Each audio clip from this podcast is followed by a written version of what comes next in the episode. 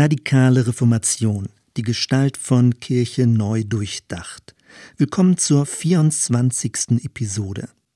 Wir befinden uns im Jahr 1527, ein halbes Jahr nach der Veröffentlichung der Schleitheimer Artikel in der Schweiz.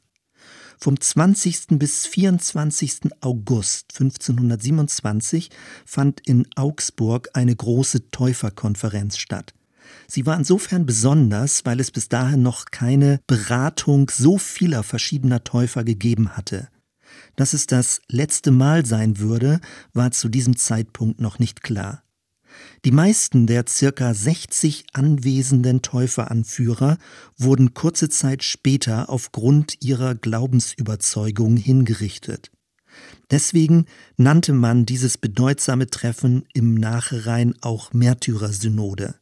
Der Begriff ist aber ein bisschen irreführend. Gottfried Sebers weist darauf hin, dass es wohl weniger ein planmäßig einberufenes Treffen war. Die anwesenden Täuferpersönlichkeiten kamen vermutlich aus verschiedenen Regionen zusammen, sie waren aber nicht offizielle Vertreter von Gemeinschaften und es wurden auch keine bindenden Beschlüsse gefasst. Vorbild für dieses Treffen könnte möglicherweise das Apostelkonzil, wie es in Apostelgeschichte 15 berichtet wird, gewesen sein. Es ging darum, sich über unterschiedliche Lehrauffassungen zu verständigen und die Täuferbewegung vor einer Spaltung zu bewahren. Was wirklich beraten wurde, kann nur nachträglich aus Gerichtsprotokollen rekonstruiert werden. Die herausragende und tonangebende Person war Hans Huth, ein weitgereister, einflussreicher Täufer-Missionar, welcher auch an der Gründung der Augsburger Täufergemeinde beteiligt gewesen war. Er vertrat mit seinen Anhängern eine spirituell apokalyptische Ansicht. Wir werden gleich darauf zurückkommen. Eine zweite Fraktion ergab sich aus dem Einfluss der Schleitheimer Artikel von den Schweizer Brüdern. Viele der zur Augsburger Gemeinde gehörenden Täufer folgten nicht automatisch der Hutschen Sicht, sondern wollten sich eher an den Schweizern orientieren. Die Schleitheimer Artikel bekamen auch dadurch Gewicht, dass Michael Sattler, der Verfasser, bereits als Märtyrer für diese Überzeugung gestorben war. Ein dritter Einfluss ging von Balthasar Hubmeier aus. Mit ihm hatte Hans Huth in Mähren einen Disput über den Gebrauch von Waffen und der Kooperation mit der Obrigkeit. Hubmeier vertrat die Position der sogenannten Schwertler. Huth dagegen wurde zu den Stäblern gerechnet. Stäbler wurden diejenigen genannt, die lieber flohen, als zum Schwert zu greifen. Dass Huths Position aber nur vordergründig pazifistisch war, wird gleich noch deutlicher werden. Die unterschiedlichen Sichtweisen entzünden sich insbesondere an den Punkten Gebrauch des Schwertes und Schwören des Eides.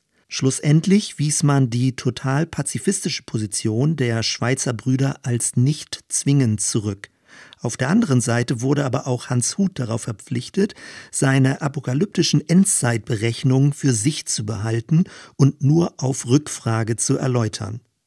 Am Ende der Augsburger Täufersynode wurden apostolische Sendboten in die Hutschen Missionsgebiete gesandt, nach Franken, Bayern, Mähren, Österreich und nach Schlesien. Es ging darum, in der bedrängten Zeit noch möglichst viele Auserwählte zu sammeln. Kurz nachdem die ausgesandten Täufer an ihren Zielorten angekommen waren, wurden allerdings viele von ihnen verhaftet und hingerichtet, sodass die weitere Ausbreitung dieser Täuferströmung ziemlich abrupt zum Stillstand kam.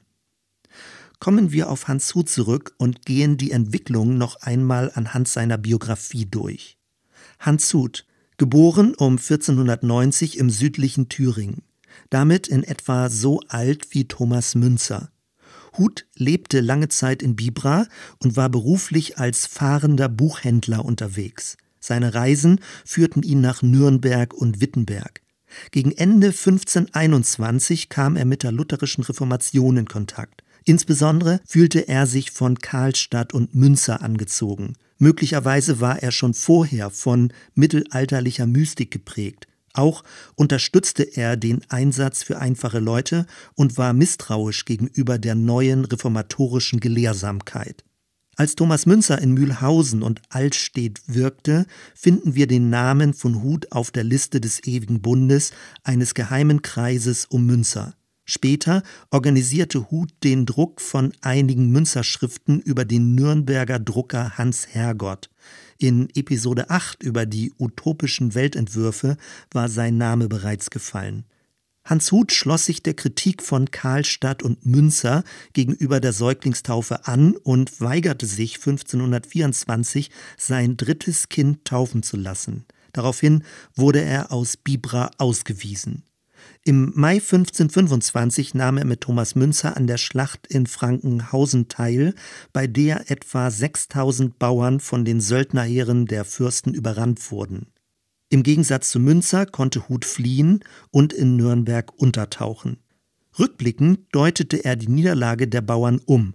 Aus seiner Sicht hatte Gott den Bauern deswegen nicht mehr beigestanden, weil sie aus egoistischen Motiven gehandelt hätten.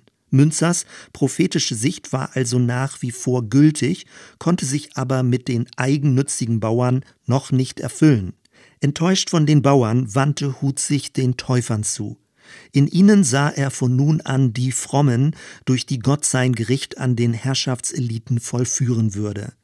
In dem bereits hingerichteten Thomas Münzer und in dessen Mitstreiter Heinrich Pfeiffer meinte Huth die zwei Zeugen in der Offenbarung kurz vor dem Weltgericht zu erkennen.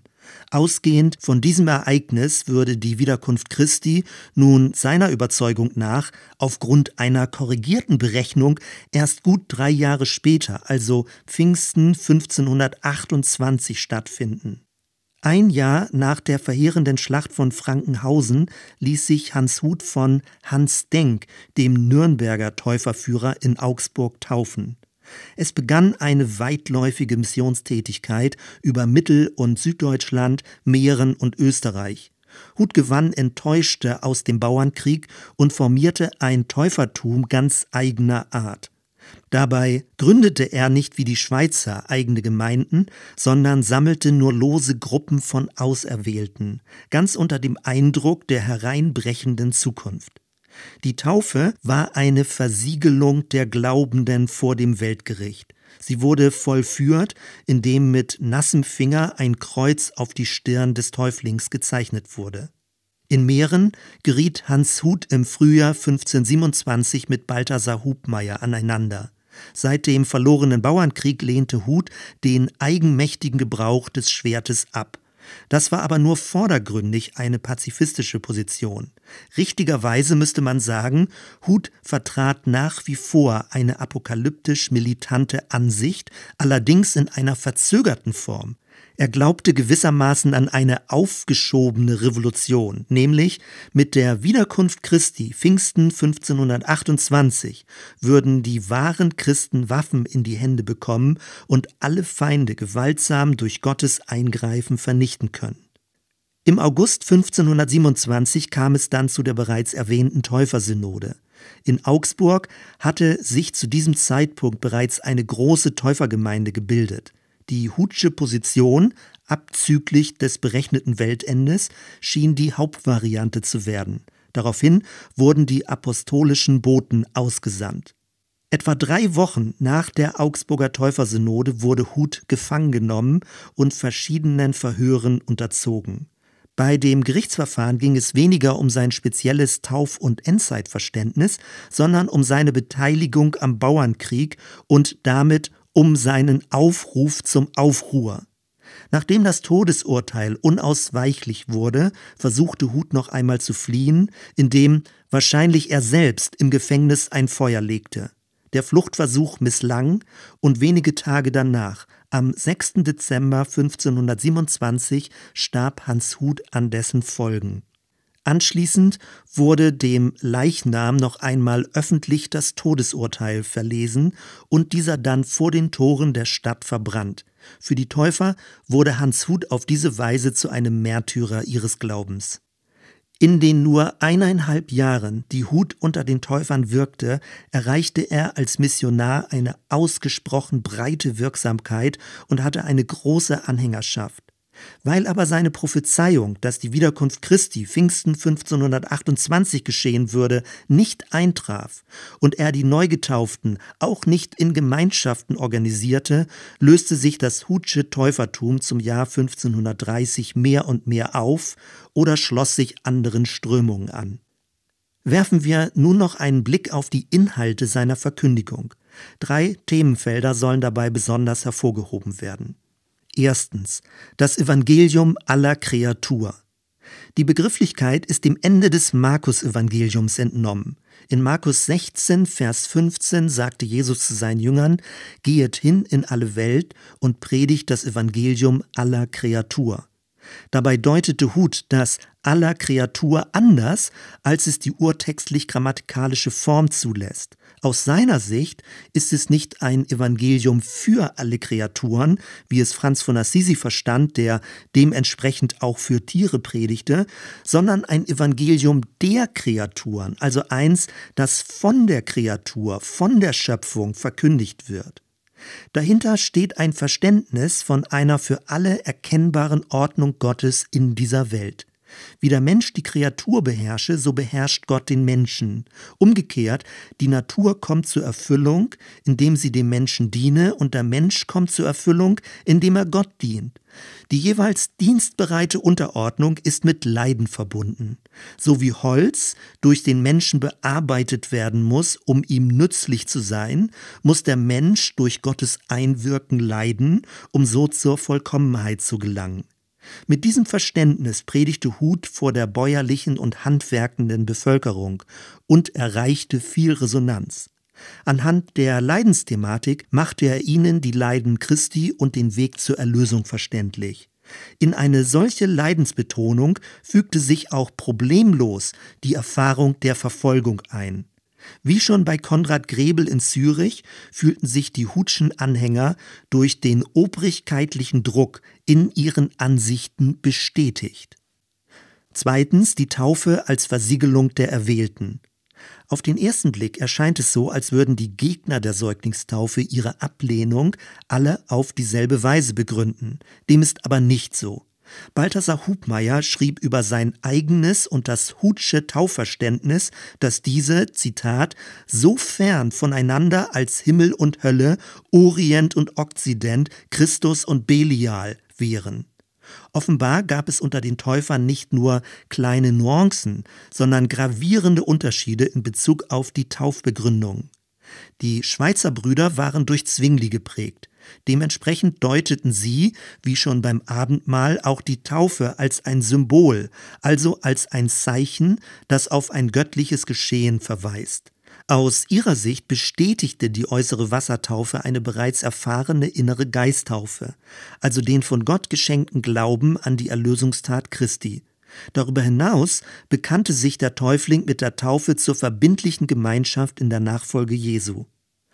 Hubmeier, der nicht in allem mit den Schweizern übereinstimmte, formulierte dieses Taufverständnis weiter aus und betonte noch stärker die aus Gnade empfangenen Rechtfertigung in Christus und die Reihenfolge Erst Erkenntnis der Sünden, dann Glaube an die Vergebung, als drittes die an Christus orientierte Taufe und als viertes die Eingliederung in die Gemeinde. Dieses erinnert an das spätere baptistische Verständnis. Bei Hans Huth war das anders. Zwar verstand auch er die Taufe als Symbol, die sich auf Gottes Handeln bezieht, aber er ordnete sie völlig anders in das Heilsgeschehen ein. Die vollzogene Taufe steht demnach am Anfang und eröffnet einen lebenslangen Läuterungsweg. Durch die Taufe wird der Täufling versiegelt und darauf vorbereitet, im baldigen Endgericht bestehen zu können. Die Taufe ist damit so etwas wie eine äußere Bekräftigung und Verpflichtung, sich auf einen lebenslangen Leidens-, Glaubens- und Erlösungsweg zu begeben. Drittens die Wiederkunft Christi zu Pfingsten 1528. Bereits damals wurde Huth für diese Berechnung von anderen Täufern kritisiert. Die Kritik bezog sich aber nur auf das konkrete Datum, nicht auf die Erwartung der Wiederkunft Christi an sich. In diesen Ansichten spiegelte sich der Einfluss von Thomas Münzer und verschiedenen apokalyptischen Lehren wider. Die allgemeine Stimmung muss damals sehr endzeitlich aufgeladen gewesen sein. Man erhoffte das unmittelbare, befreiende und richtende Eingreifen Gottes in die Geschichte. Träume und Visionen wurden verbreitet. In Anbetracht des Weltendes waren Menschen zu unglaublichen Opfern bereit. Vieles von der Schaffensenergie und der Dringlichkeit in der Verkündigung lässt sich nur aus dieser extremen Naherwartung erklären. Das Datum Pfingsten 1528 verstrich, ohne dass etwas geschah. Nachdem sich 1527 im süddeutschen und Züricher Raum die Hoffnung auf einen breitflächigen Umbruch zerschlagen hatte, machte sich nun auch in Mitteldeutschland die Enttäuschung breit. Abschließend noch Anregungen und Fragen. Erstens Träume und prophetische Rede. Interessanterweise war die katholische Kirche mit ihrer mittelalterlich-mystischen Tradition dafür offener als die wort- und schriftorientierten Reformationskirchen.